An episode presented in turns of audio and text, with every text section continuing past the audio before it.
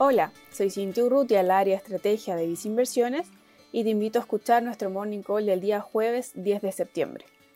Una negativa jornada se registró este miércoles en el índice accionario local IPSA, retrocediendo un menos 1,4% hasta los 3.771 puntos, desacoplándose en una jornada bastante positiva en el ámbito internacional donde los índices norteamericanos lograron revertir las pérdidas evidenciadas jornadas anteriores y asimismo también lo hicieron las bolsas europeas.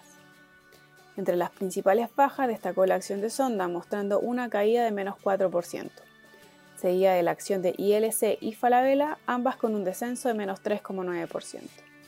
Por el contrario, entre las principales alzas se encuentra SL con avances de 3,8%, seguida de Entel con subidas de 3,5% y también en terreno positivo Copec con 0,72%. En Inversiones consideramos prudente tener selectividad al momento de invertir en acciones nacionales, donde actualmente tenemos mayor preferencia por sectores con mejores fundamentales financieros, así como también empresas que tengan mayor exposición al dólar. Dichas estrategias se encuentran reflejadas en nuestra cartera de acciones recomendadas, así como nuestro fondo mutuo Vice Acciones Chile Activo.